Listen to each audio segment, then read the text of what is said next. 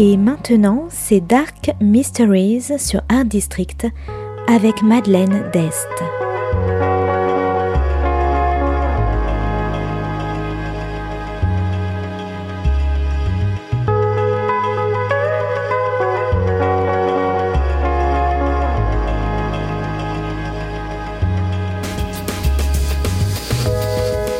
Welcome to Dark Mysteries, a book review show devoted to crime, mysteries, thrillers, and the dark side of human nature. I'm Madeleine d'Este. Join me as I talk about great books in the crime and mystery genre. Today's book is Missing for Good by Alex Coombs, published by Boldwood Books in 2020. Today's book is about a missing student, organised crime, and drugs. Hanlon is a retired police detective now starting a new career as a private investigator.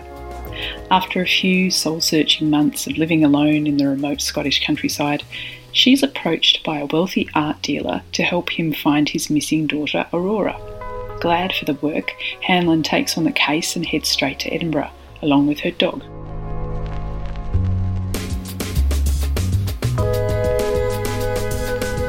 The missing girl is a student with a history of drug use, and her relationship with her father is strained. Hanlon starts snooping around the university, making friends with the receptionist at the English department and talking to her lecturers as well as her drug counsellors. She meets Aurora's flatmate, the ambitious writer Morag, as well as Aurora's ex boyfriend Luke, the painter. Neither have seen Aurora in weeks. But as Hanlon delves deeper, the stories she hears about Aurora and the people close to her are contradictory who is telling the truth. Meanwhile, Hanlon is not the only one looking for Aurora. A group of thugs associated with a hard man, Graham Miller, are also combing the city for her. From Glasgow and a renowned psychopath, Miller is trying to break into the drugs market in Edinburgh, but why is he determined to find Aurora? Is she part of Miller's drug ring? And what will the thugs do to Hanlon to stop her finding Aurora first?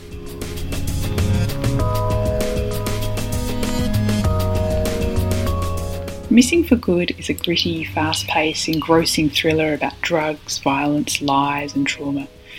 From the first few pages, I was drawn into the world of gangs and drug dealing in a grey Scottish winter.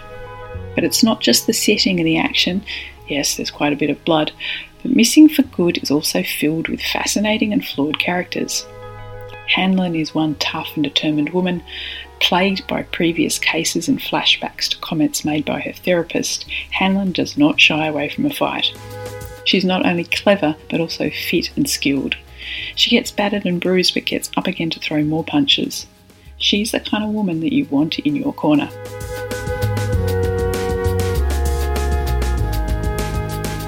Aside from Hanlon, there's also Miller's two henchmen and their close relationship, the egocentric Morag with her delusions of grandeur, the flirtatious and tattooed systems analyst Mary, the criminal turned writer and lecturer, and more compelling characters.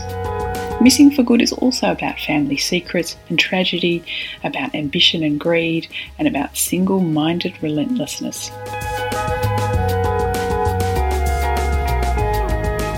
Now, this is one of a series of books featuring Hanlon, but one of the first few featuring her once she's left the police force. There were a few references to previous books, but Missing for Good is easy to read as a standalone. So, if you like Scotland, missing persons cases, gritty crime, cat and mouse games, tattoos, and libelous unpublished novels, you might like Missing for Good by Alex Coombs. Thanks for listening to Dark Mysteries. If you have any feedback or want to say hello, you can contact me at Art District Radio by email at mde at artdistrict-radio.com. Or if you'd like to listen to past reviews, please go to artdistrictradio.com forward slash podcasts. And until next time, happy reading.